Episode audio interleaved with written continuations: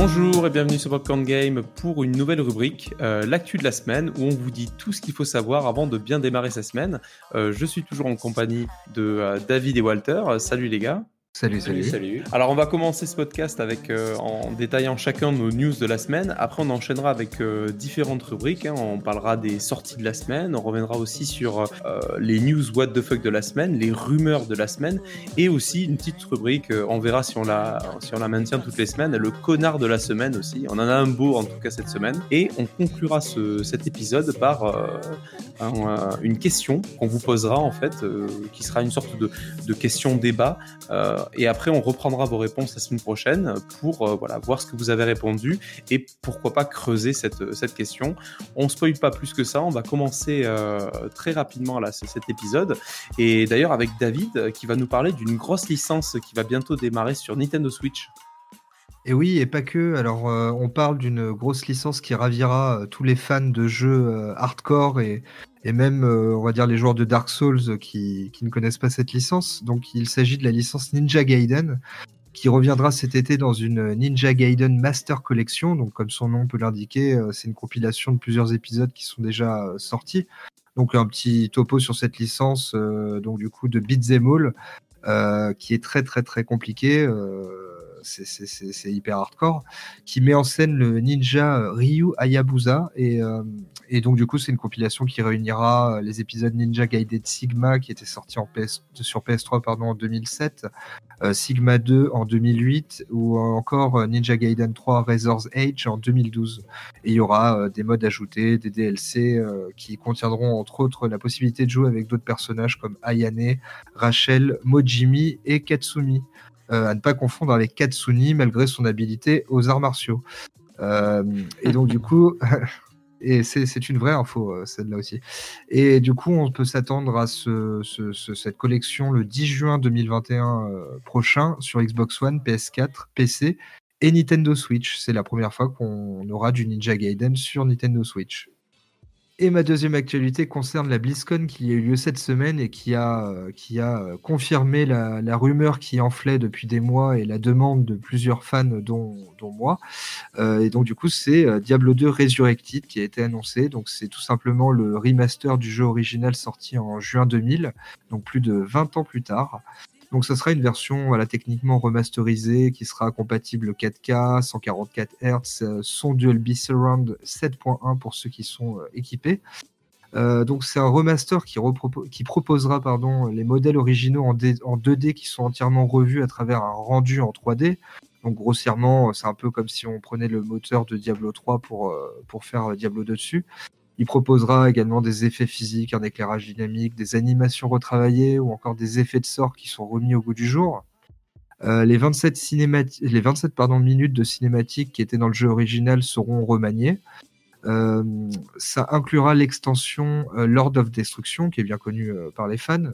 Mais pour savoir, pour, pour, pour l'info, ce remaster a été développé en partenariat avec le studio euh, Vicarious Visions, qui est un studio euh, bon, spécialisé un peu dans les remakes ces dernières années, avec notamment les remakes de Tony Hawk's Pro Skater 1 plus 2 euh, ou la, série des Crash, Crash Bandicoot Insane Trilogy. Et du coup, maintenant, ce studio est la propriété de Blizzard Entertainment. Donc, au rayon des, des, nouveautés, quand même, il y a quand même quelques nouveautés à attendre de, cette, de ce Diablo 2 Resurrected. Il y aura un bouton de switch pour passer des graphismes euh, remaster de graphismes d'époque en 2D, euh, faisant euh, maintenant office de pixel art si l'on veut. Donc on a déjà connu ça dans des jeux comme les derniers Command Conquer ou Starcraft ou même Halo. Pour, Halo, pour que, hmm. Et c'est bon, c'est un truc pour faire joujou, mais ça te montre quand même le taf qu'il peut y avoir.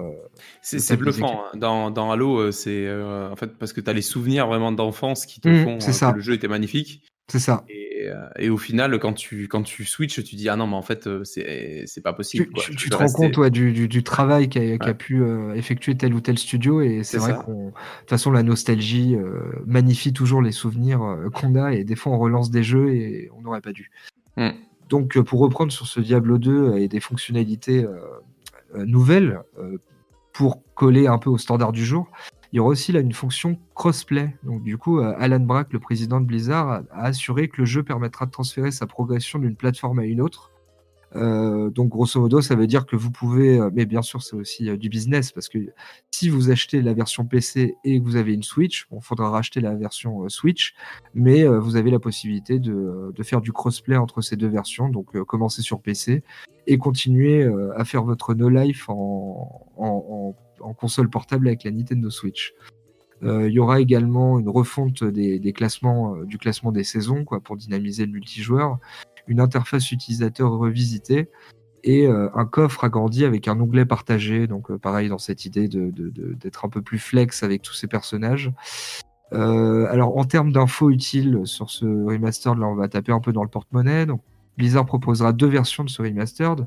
Une, une, édition à 40 euros qui sera composée du jeu Diablo 2 Resurrected et de sa, son extension Lord of Destruction, Destruction pardon, et une seconde version qui comprendra Diablo 2, Lord of Destruction, Diablo 3 et son extension Reapers of Soul, ainsi que le personnage du nécromancien. Donc le tout sera vendu au prix de, 60 euros. Euh, il y aura de la coopération jusqu'à 8 joueurs en multi-online, comme le proposait le jeu original. Et les plateformes annoncées euh, sont le PC, la PS4, la PS5, la Nintendo Switch, la Xbox One et les Xbox Series X et S. Euh, date de sortie visée fin 2021, mais quand on connaît Blizzard, euh, il y a de fortes, chances que ça soit en retard. Euh, bon, bah, sachez que aussi sur le site officiel, on peut s'enregistrer pour essayer de participer à l'alpha technique, ce que votre serviteur a fait en, espérant qu'il puisse participer à l'aventure. Donc voilà pour ce Diablo 2 Remastered qui vaut quand même euh, la bagatelle de, 40 euros. Donc ça fait déjà débat euh, sur les internets. Et, en parlant de business, il me semble que tu as quelques news à nous donner, Tristan, non? Ouais, tout à fait. Donc on va commencer avec une news euh, assez intéressante. Hein. Comme vous le savez, Electronic Arts était en train de racheter Codemaster. Donc Codemaster qui, a d'énormes licences, hein, tout ce qui est les licences F1, Dirt, Grid et Project Car.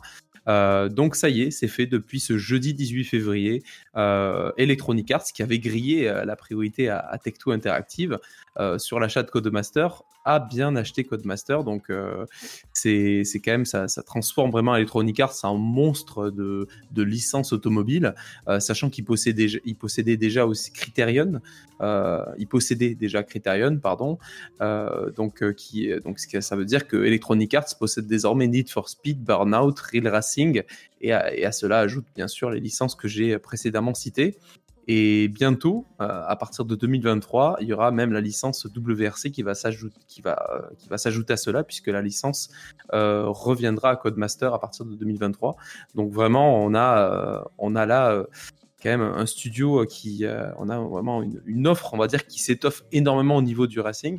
On rappelle que Electronic Arts aussi avait déboursé il n'y a pas si longtemps que ça 1,2 milliard de dollars pour s'offrir euh, Glu, euh, qui est une, qui est un studio de, un éditeur de jeux vidéo mobiles, connu surtout pour la licence de jeux euh, Kim Kardashian, si je me rappelle bien, hein, qui était oh, merde. qui cartonnait, ouais, mais qui, qui générait des millions, énormément, énormément d'argent.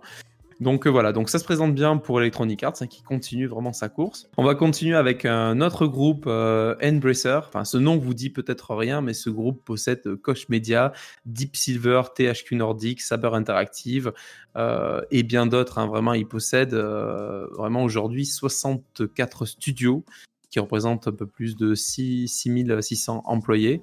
Donc c'est assez énorme. Et pourquoi on parle d'aujourd'hui? C'est qu'en l'espace d'un an, donc euh, l'année 2020 les a plutôt euh, bien aidés puisqu'ils sont passés d'un chiffre d'affaires euh, de 389 millions d'euros à 658 millions d'euros. Donc on va dire que le, confinement les a plutôt aidés. Et si vous ne voyez pas trop quel jeu se cache derrière, donc THQ Nordic pour rappeler c'est Darksiders. Également on a Deep Silver, c'est Metro Exodus, les Saints Row, Kingdom Come.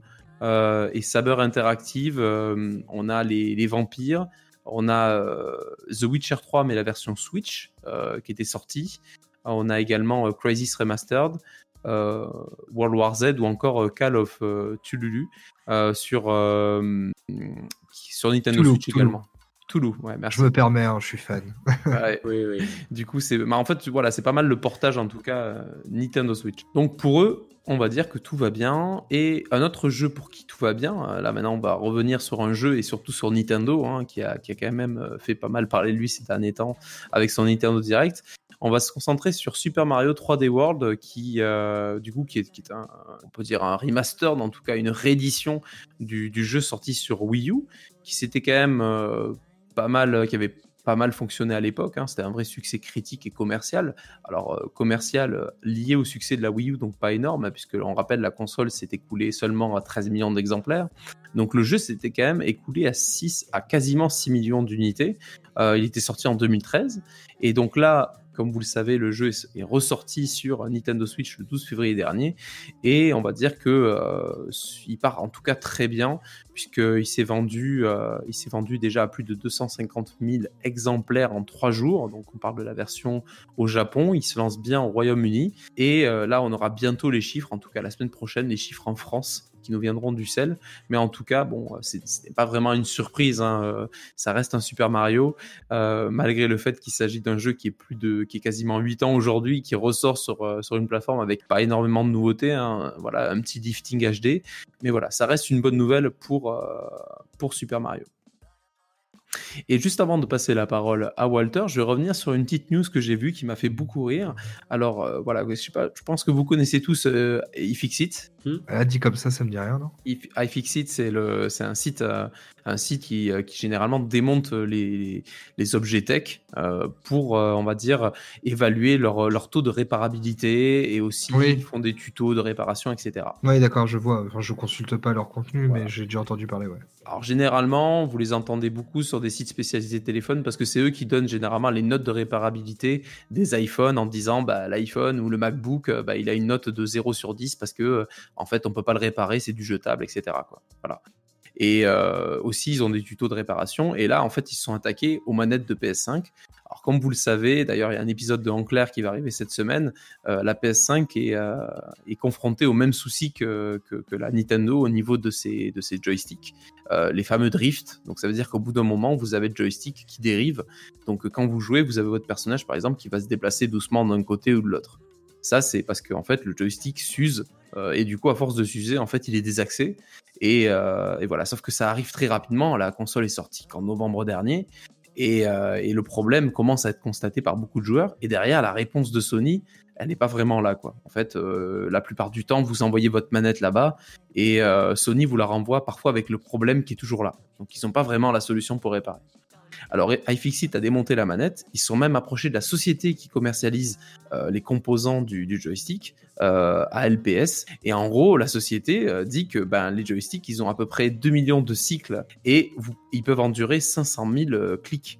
Et en soi, c'est pas énorme hein, parce que du coup, euh, ils ont fait un calcul et ça fait un petit peu, ça fait un petit peu flipper, hein, je vous le dis.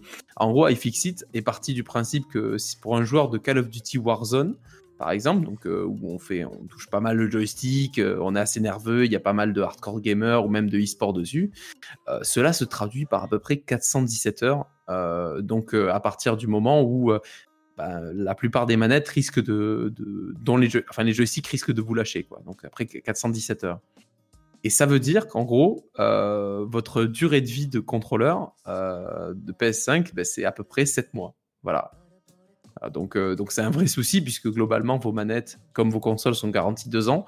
Donc euh, quelque part c'est un souci qui est plutôt pour l'instant mal géré par Sony. Donc qu'est-ce qui s'est passé? Ben, Vous avez, un, recours en justice qui est en cours. Et c'est le même cabinet euh, d'avocats que pour le problème du Joy-Con Drift qui est, consulté aujourd'hui, qui, fait ce recours en justice. donc, dans les prochains mois, on espère que Sony pourra répondre à ça. Mais en tout cas, aujourd'hui, sachez que selon iFixit, quand vous achetez votre PlayStation 5, euh, votre manette, euh, bah, elle a une durée de vie, en tout cas les joysticks de votre manette ont une durée de vie d'à peu près 7 euh, mois pour une utilisation d'à peu près 2 heures par jour. Ce qui n'est pas énorme, hein. je ne sais pas quelle est votre, votre durée de session, mais 2 heures par jour, si vous, vous tapez par exemple une fois 6 heures de jeu, bah, ça vous fait quasiment votre semaine en fait. Hein. Ah non, mais c'est, c'est, enfin, pour revenir deux secondes là-dessus, c'est, scandaleux et c'est assez dingue de se dire que, voilà, ces, ces dernières années, on a vu et le Joy-Con Drift euh, côté Nintendo et là le DualShock Drift côté euh, PlayStation, alors que, enfin, normalement, c'est deux, euh, c'est deux, comment dire, deux, deux, deux gros pontes du jeu vidéo qui s'y connaissent bien en matériel et qui n'avaient pas rencontré ce type de problème sur leurs précédentes consoles. Et je veux dire, on parle quand même d'acteurs qui sont là depuis très longtemps. Et là, on mm. a deux problèmes similaires qui sont cumulés. tu te dis putain, mais c'est quoi le problème? Et puis tu sens qu'ils sont en totale panique sur comment, comment on va régler notre truc, quoi. Vous l'aurez compris, c'est pas super positif en tout cas l'actualité côté PlayStation, mais euh, peut-être que c'est un petit peu mieux côté Microsoft. Oui, euh. oui, bah, du coup, euh, moi je vais revenir très rapidement sur deux news parce que j'ai l'impression que j'ai parlé beaucoup plus vite que vous deux. la première news en fait que j'ai notée, c'est la mise à jour du XAG. Alors le XAG, qu'est-ce que c'est? C'est le Xbox Accessibility Guideline destiné à aider les développeurs en fait dans leur recherche d'accessibilité, d'accessibilité pardon. Euh, donc via la manette en fait Xbox euh, prévue pour les personnes à, handicap, euh, la Xbox adaptative pardon contrôleur. à l'aide de vidéos en fait d'images et tutoriels, les développeurs ils ont du coup toutes les cartes en main pour mettre le jeu et le développer de manière à ce qu'il soit accessible à tous. Xbox a d'ailleurs mis un programme en fait de test. ils l'ont créé entièrement pour déterminer si un jeu était validé ou non par le programme. Euh, c'est le premier euh, programme, enfin Microsoft se vante d'avoir fait du coup le premier programme dans le genre. Et honnêtement, bah, depuis euh, toutes ces années, depuis en fait qu'ils ont sorti leur manette, Xbox, on peut les saluer parce que bah, s'ils s'intéressent autant, qu'ils s'intéressent autant à l'accessibilité, qu'ils y mettent des moyens, qu'il y ait vraiment un vrai suivi, qu'ils se mettent en porte-étendard pour tout ça, c'est bon, voilà, je trouve ça assez, assez louable. Euh, en deuxième news, euh, c'est Microsoft qui annonçait euh, il y a une semaine qu'il y a des fonctionnalités inédites qui vont arriver sur les Xbox Series. Bon, de toute façon, vu qu'on attend toujours les vraies exclusivités, autant qu'il y ait des fonctionnalités qui arrivent. la première sortira au printemps, c'est le FPS, Boost.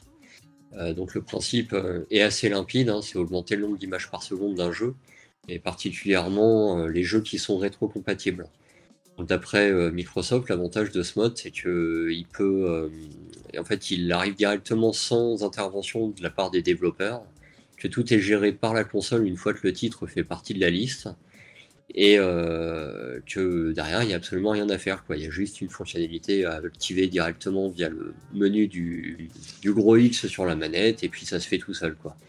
Pour l'instant, il y a 5 jeux qui, feront, qui seront dès le lancement, qui auront la fonction. C'est UFC 4, Watch Dogs 2, Sniper Elite 4, Far Cry 4 et euh, New Super Lucky Tale.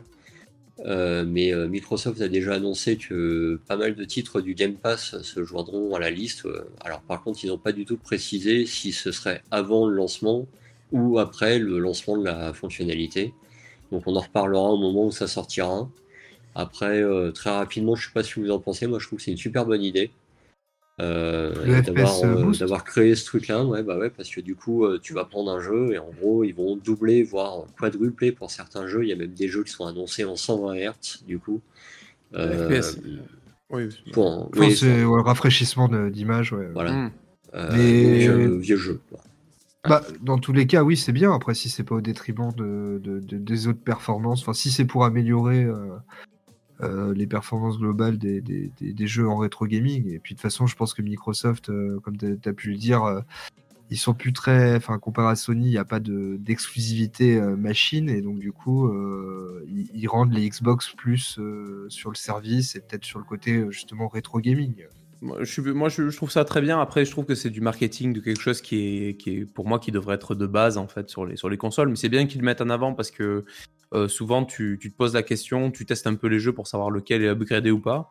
Là, au moins, ça te rassure. Tu sais que voilà, si tu prends, euh, si tu veux te refaire un vieux jeu, tu sais que, et je pense que c'est là la grande force de Xbox, qu'ils arrivent à super bien gérer et à gérer aussi la communication autour de la rétrocompatibilité, alors que Sony, ils sont quand même à la traîne. Heureusement, ils ont des bons studios et des bonnes exclusivités. On va dire que Sony se concentre sur l'avenir, enfin, est plutôt sécurisé sur l'avenir, alors que Xbox, on va dire, il se, il se consolide sur le passé, quoi. C'est ça qui est assez drôle. C'est beau, c'est une belle formulation pour résumer la situation. Et euh, bah donc du coup, après, pour, euh, pour passer, euh, passer la main, après, Microsoft qui pense aux personnes qui souffrent de handicap et aux hardcore gamers en FPS à 120 Hz, on va passer à la rubrique connard de la semaine avec David.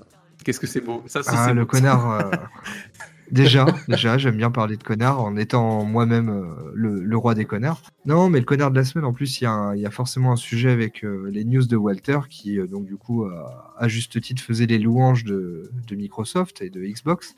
Et ben le connard de la semaine, c'est Phil Harrison. Alors je sais pas si ça vous parle. Euh, pour les gamers un peu chevronnés qui suivent l'actualité, ça doit vous évoquer quelque chose parce que on parle là d'un ancien gros pont de chez Microsoft euh, qui qui était, était, le directeur adjoint Xbox Europe lorsqu'il y a eu le lancement de la Xbox One en 2013, donc avec tous les, toutes les déboires de communication qu'on a connus, euh, comme, euh, comme euh, n'hésitez pas à m'aider, mais comme, la le, connexion les annonces sur le online, voilà, le online obligatoire. Et, mais du coup, pourquoi on parle de, de ce cher, de ce cher Phil Harrison?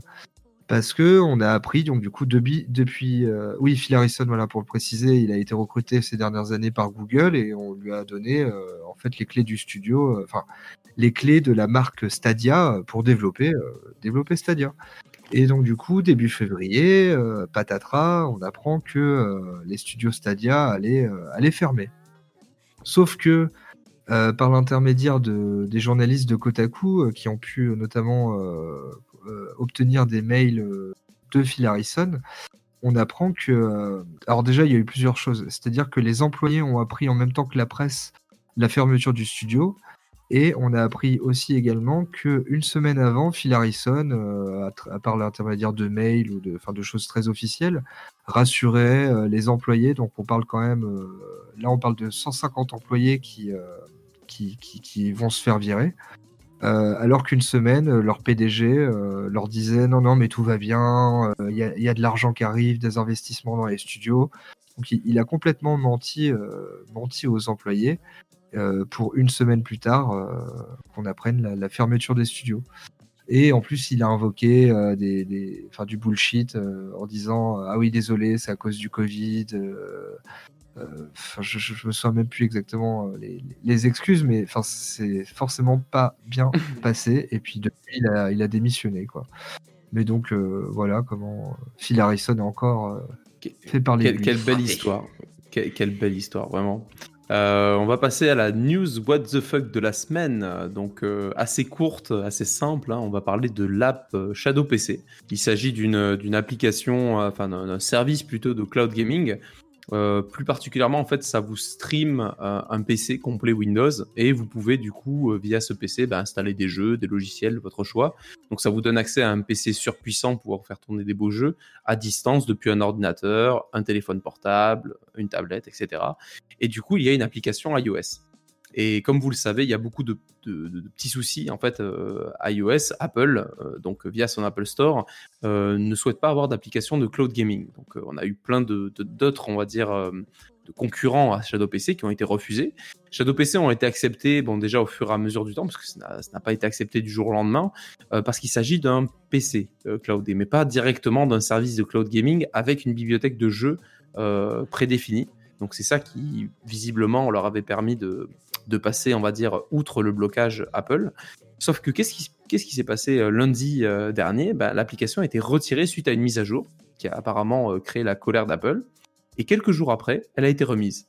voilà, elle a été remise comme ça. Et il n'y a pas eu plus de détails que il y a eu un malentendu autour de cette mise à jour. Alors la mise à jour était vraiment très simple. Quand on regarde les détails, c'était juste un bug de, mise à jour qui restait bloqué à 0%, une amélioration de, la gestion du débit euh, pour que le streaming soit adapté correctement, mais c'est des mises à jour mineures.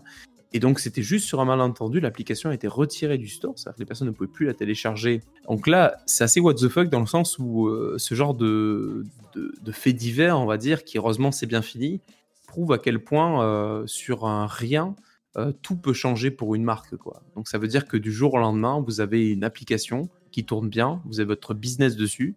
Euh, donc là, c'est une application qui permet de faire tourner des jeux vidéo, donc on en parle ici. Mais du coup, du jour au lendemain, vous pouvez vous retrouver à la rue parce que Apple a compris quelque chose qui ne va pas. Donc vous êtes vraiment à la merci donc, de ce géant Apple et ça, ça montre encore à quel point euh, voilà, du jour au lendemain, voilà, vous pouvez vous retrouver euh, striker des stores si vous avez une application, un jeu vidéo qui tourne et qui vit grâce à ça. Donc c'est ça, c'est fou. Voilà, donc après, euh, après cette news assez, assez folle de la semaine, on va passer à la rumeur de la semaine avec Walter. Alors, euh, il y a un article de Bloomberg qui est sorti et disant que IS est en train de décider de l'avenir d'Anthem et en fait de la refonte du jeu. Donc c'est un jeu qui est sorti en 2019 et qui, a eu, qui a connu énormément de déboires en fait de son annonce en 2017 jusqu'à sa sortie et depuis 2019 qui est un jeu qui est quasiment abandonné. et en fait, IS serait en fait tout simplement en train de d'examiner ce qu'il en reste du jeu, de voir ce qu'ils en ont refait, parce qu'une refonte a été annoncée l'année dernière, et euh, bah, de savoir un peu où on en est, de savoir ce qu'ils vont faire, etc. Voire de laisser le jeu mourir, en fait, ça on saura dans le futur. Mais je donnerai beaucoup plus de détails dans une rubrique en clair cette semaine aussi, euh, où je reprends en fait toutes les anecdotes du jeu, du, de son annonce jusqu'à aujourd'hui, et en fait euh, de comprendre bah, pourquoi on en est là, pourquoi hier on est là, se poser autant de questions sur un jeu euh, qui normalement devait durer euh, une dizaine d'années, en fait il devait assurer le suivi sur dix ans, et là deux ans après il se pose la question de savoir ce qu'ils vont en faire quoi. Donc il y a plein de raisons à ça, donc bah, n'hésitez pas à écouter ce futur podcast qui sortira normalement dans la semaine.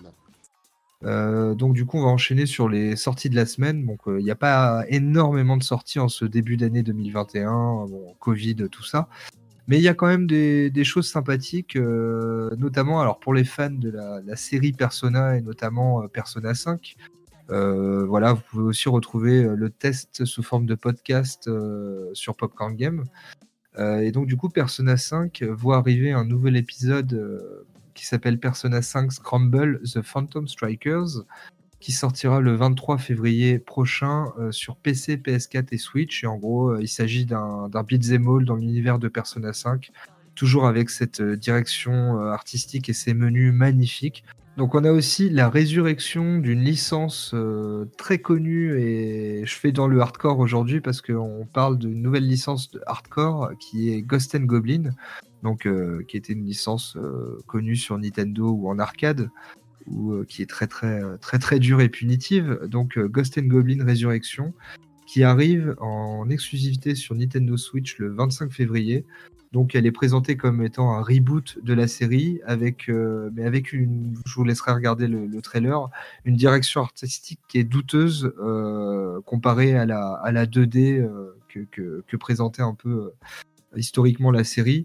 Et euh, ça m'a personnellement fait penser au remake ou reboot, non remake qui avait été fait sur PSP, qui était en 3D aussi. C'était pas, voilà, j'étais pas super fan non plus. Et passons euh, aux dernières euh, dernières sorties de, cette semaine. Pour les, amateurs de RPG, il y a Bravely Default 2 qui sort le 26 février en exclusivité sur Switch. Euh, donc euh, voilà, hein, c'est du, gros RPG euh, japonais pour, pour ceux qui sont amateurs. Très bien, merci David. Du coup, avant de conclure cet épisode, voici la question débat de la semaine. Alors le principe est simple, hein, on va vous poser une question via un formulaire qui sera disponible dans la bio du podcast et sur le site Popcorn Game. alors cette question c'est, malgré la déception du dernier Nintendo Direct, pensez-vous que Nintendo nous réserve une surprise pour l'anniversaire de Zelda dans les prochaines semaines? Euh, donc on vous présentera les réponses à ce sondage la semaine prochaine et peut-être qu'on reviendra, on approfondira la question tous ensemble. En tout cas, merci beaucoup d'avoir écouté ce podcast jusqu'au bout. N'hésitez pas à le noter euh, sur votre plateforme de podcast. Ça l'aide à le rendre beaucoup plus visible. Et à la semaine prochaine pour euh, une autre actu de la semaine. Salut. Ciao.